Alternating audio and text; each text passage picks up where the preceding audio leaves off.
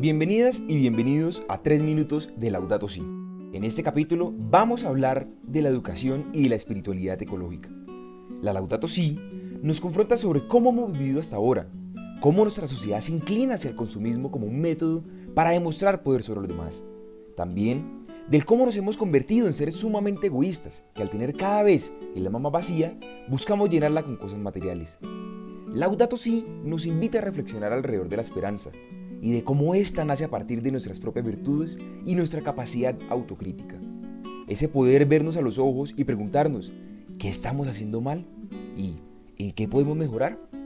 La transformación, sin duda alguna, inicia en nosotros mismos, con los pequeños cambios que a largo plazo generarán presión sobre los dirigentes políticos y económicos para que tomen acciones más contundentes, pero fundamentalmente de reconocer que si nosotros no damos el primer paso, absolutamente nadie lo hará. Asimismo, se deben dejar atrás esas conductas individualistas para llevar a cabo este proceso de manera adecuada.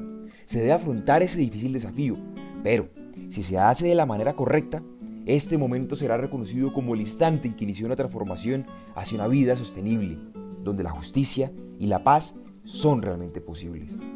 Es muy importante que reemplacemos nuestra forma de relacionarnos con la naturaleza, para dejar de verla como un recurso y empezar a reconocerla como un ser que tiene el mismo valor que cualquier otra vida.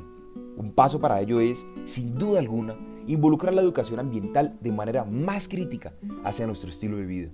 Este tipo de educación es fundamental para aprender y enseñar nuevos hábitos en aspectos culturales y sociales.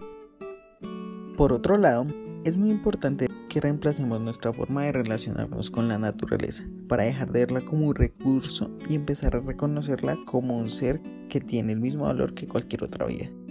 Un paso para ello es involucrar la educación ambiental de manera más crítica hacia nuestro estilo de vida.